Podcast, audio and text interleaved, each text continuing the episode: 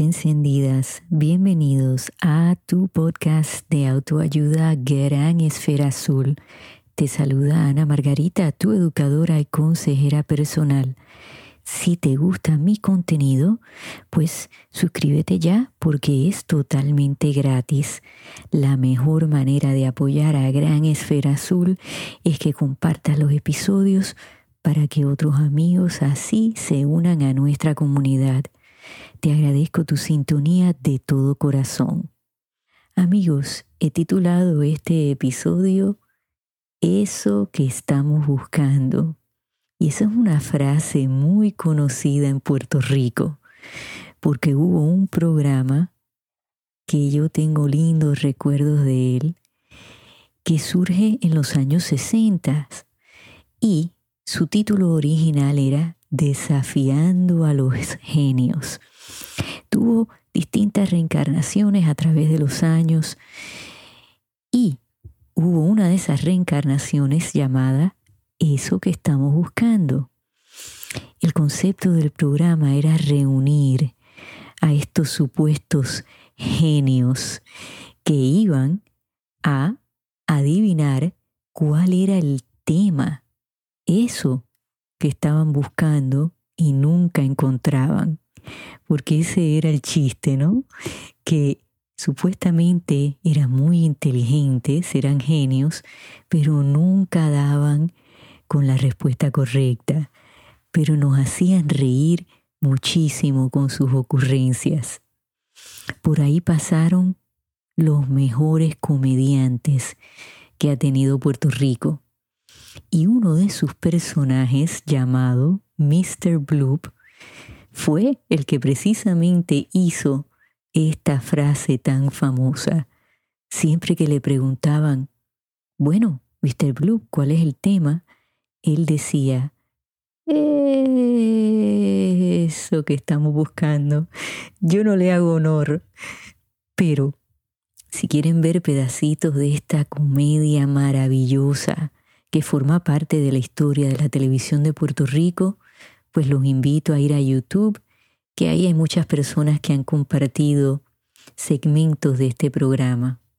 Ciertamente, nosotros los seres humanos, pues si nos creemos genios de nuestras propias vidas y muchas veces nos pasamos la vida entera buscando algo, y se dice que una vida no examinada no es vida. Pero piensen en esto, si nos pasamos toda la vida examinando esa vida, pues no vivimos. A veces nos quedamos estancados, otras veces pues somos eternos soñadores y pues nunca podemos realizar esos sueños, no traerlos a la realidad. ¿Y por qué es eso? Bueno, precisamente porque siempre estamos buscando algo que no tenemos, algo que queremos y a veces no sabemos cómo alcanzar o no queremos poner ese esfuerzo que requiere encontrar eso que queremos. Hoy les voy a compartir una historia y unos pasos a seguir para a lo mejor pues tratar de descifrar eso que estamos buscando. La historia que les voy a compartir es la de un señor que se reúne con sus compañeros de universidad, ¿no? Una de esas reuniones después de haberse graduado. Y era una reunión, me parece que habían pasado 30 años de su graduación y se reúnen en la Universidad de Yale que está en el estado de Connecticut, que es una de las mejores universidades aquí en los Estados Unidos, una universidad privada, y están conversando y está la música alta, y bueno, un grupo de ellos decide pues salirse del lugar y se ponen a conversar.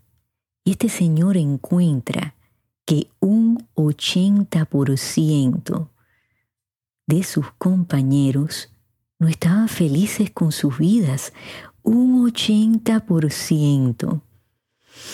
Y ustedes pensarán, bueno, ¿y por qué? ¿Qué estudiaron? ¿Que no están contentos con sus vidas? ¿Qué pasa con su familia? Bueno, les voy a contar. Este 80% pues estaban ya trabajando como profesionales hacía mucho tiempo, estaban en primeros, segundos y a veces terceros matrimonios.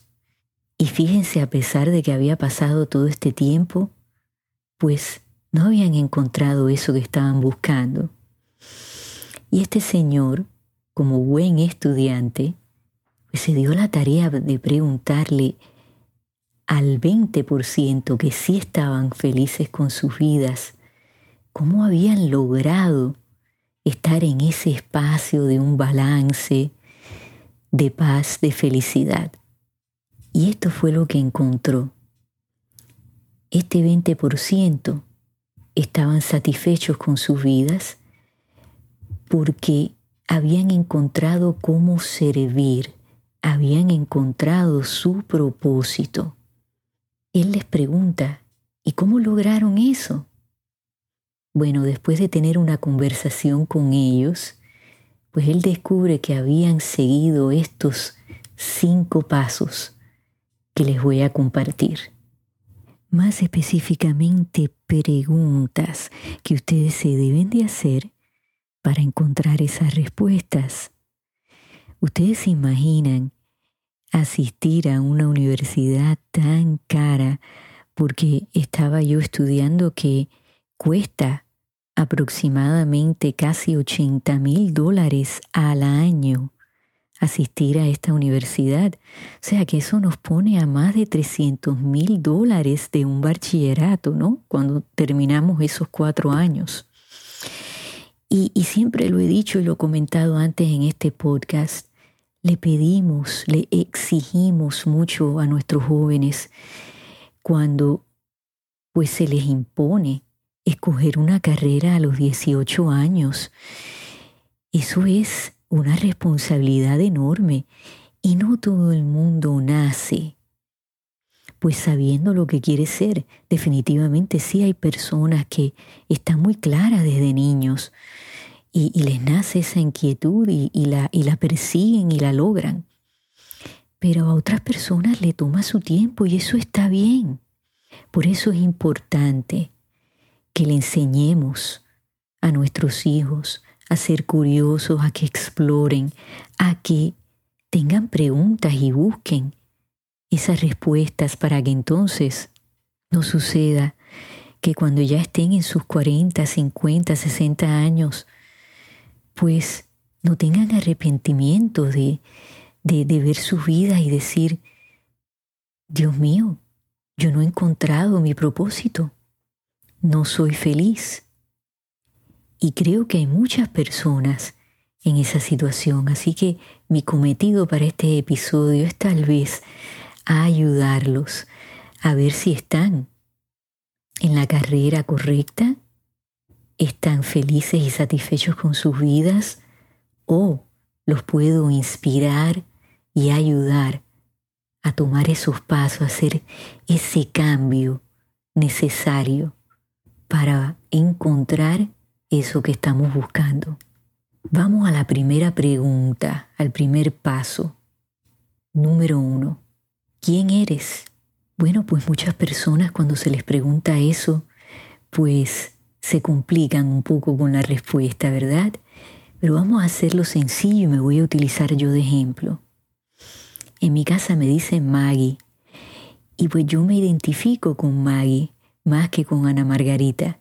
Cuando tengo ¿no? el sombrero de Ana Margarita puesto, como lo tengo en estos momentos, bueno, pues esa es la educadora, la consejera de vida. Pero Maggie con quien yo me identifico más, con quien estoy la mayoría del tiempo, bueno, pues Maggie es soñadora, curiosa, estudiosa, le gusta encontrar paz, le gusta estar cerca del mar, es su pasión ayudar a las personas, entender la psicología de una persona, los comportamientos de una persona. Eso a mí me llena. Yo puedo tener conversaciones así el día entero. Esa es Maggie. ¿Quién eres tú? Di tu nombre en voz alta. Y entonces llena esos espacios con quién de verdad tú eres. La pregunta y paso número dos. ¿Qué haces? Esa pregunta que en inglés es What do you do? Que muchas personas a veces cuando nos las encontramos en un elevador, ¿no? En una reunión, algún evento, nos hace esa pregunta y a veces la respuesta puede ser complicada, porque a lo mejor trabajamos en algo pues que no es muy conocido, que es difícil de explicar.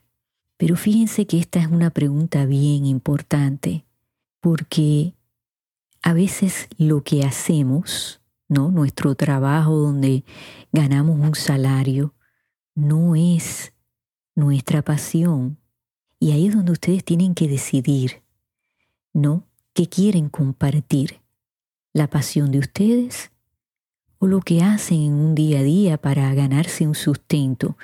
A veces, pues lo que hacemos es nuestra pasión y ahí cae, ¿no?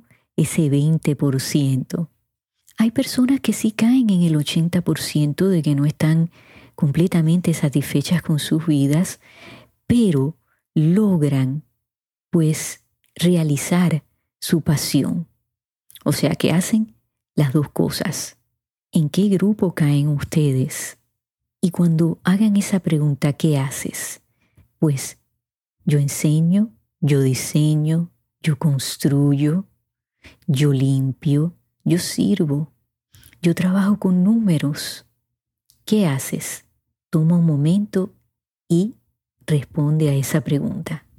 Utilizándome a mí de ejemplo, bueno, pues ¿qué hago? Bueno, pues soy educadora, soy consejera, ayudo a las personas a encontrar respuestas, a encontrar paz. Pregunta y paso número tres. ¿Para quién lo haces? Y esa también es una pregunta interesante, porque pues lo podemos hacer para nosotros porque es lo que nos llena. Claro que sí, eso no es ser egoísta.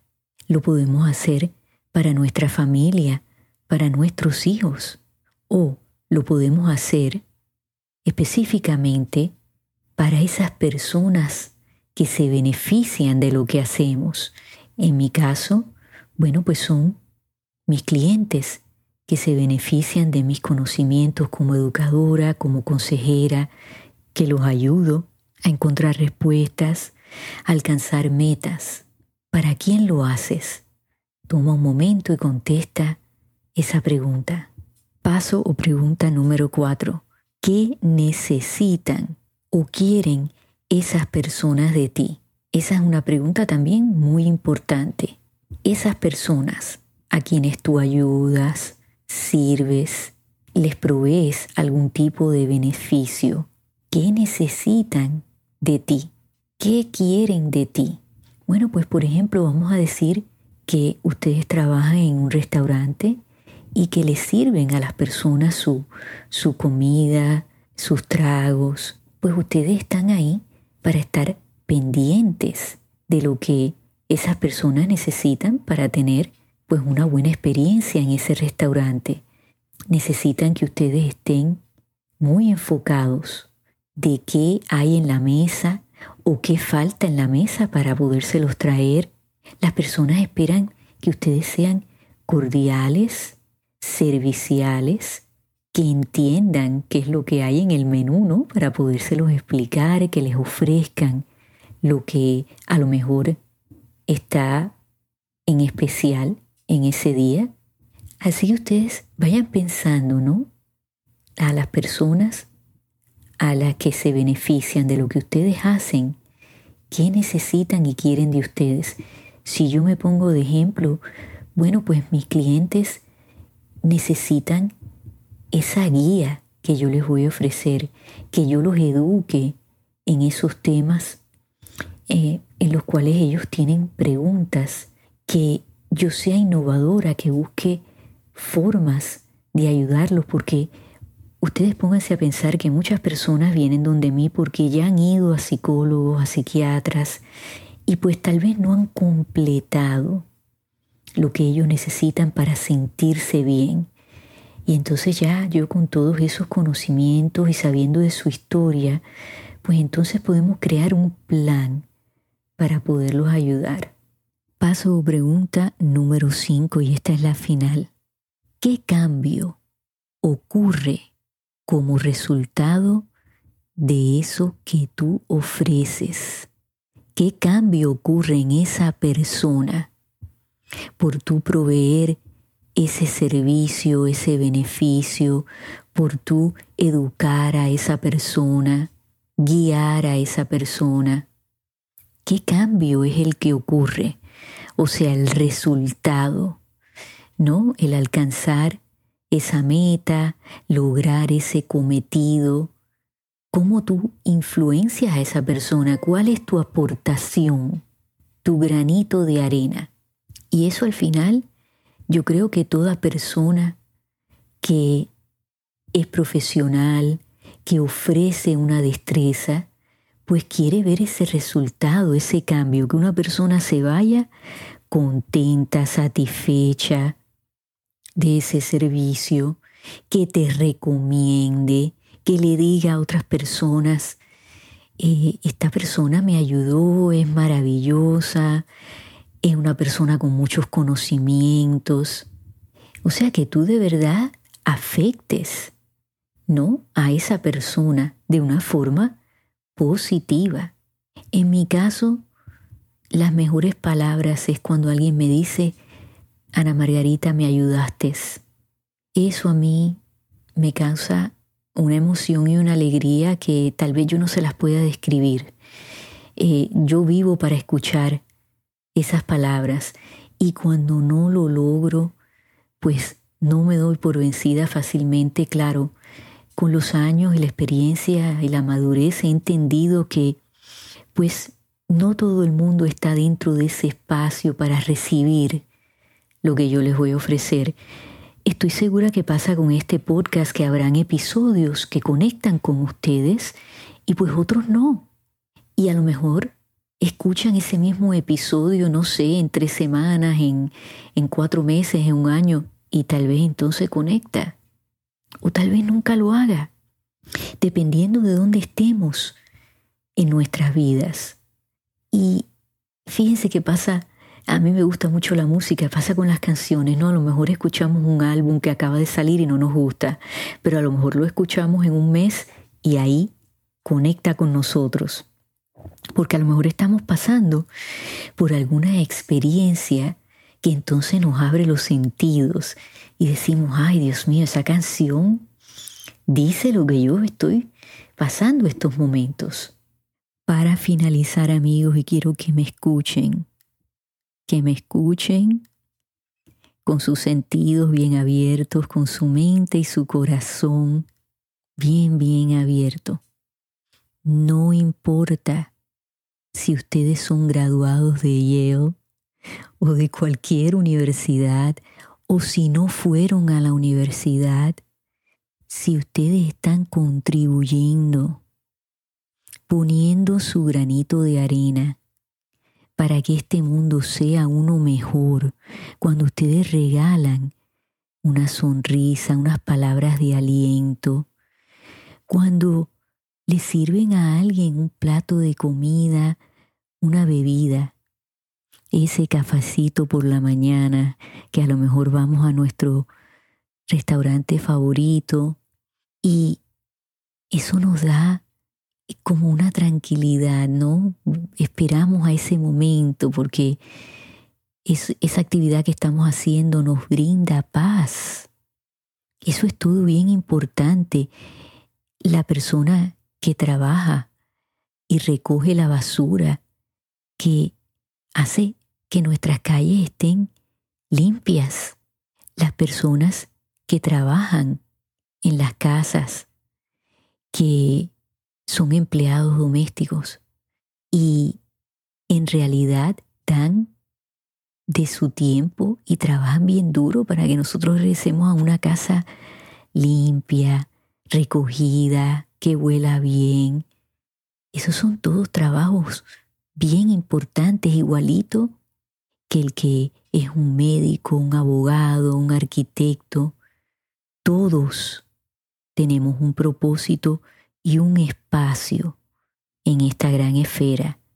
Todos hemos venido a aportar nuestro granito de arena y nunca se sientan avergonzados de lo que hacen. Si están ofreciendo un beneficio, un servicio a alguien que lo necesita. Y todos debemos ser agradecidos de todas esas personas que salen todos los días a trabajar con trabajos honrados, que trabajan duro. Siempre debemos decir gracias. Esa palabra es un reconocimiento a todo ser humano que en ese momento pues nos ofrece lo mejor de sí. Amigos, gracias por haberme escuchado. Espero que este episodio los inspire, los ayude a encontrar esas respuestas, eso que estamos buscando. Hasta la semana que viene, en donde quiera que ustedes se encuentren en esta gran esfera azul, enciendan esas esferas, regalen y reciban luz hasta que nos volvamos a escuchar.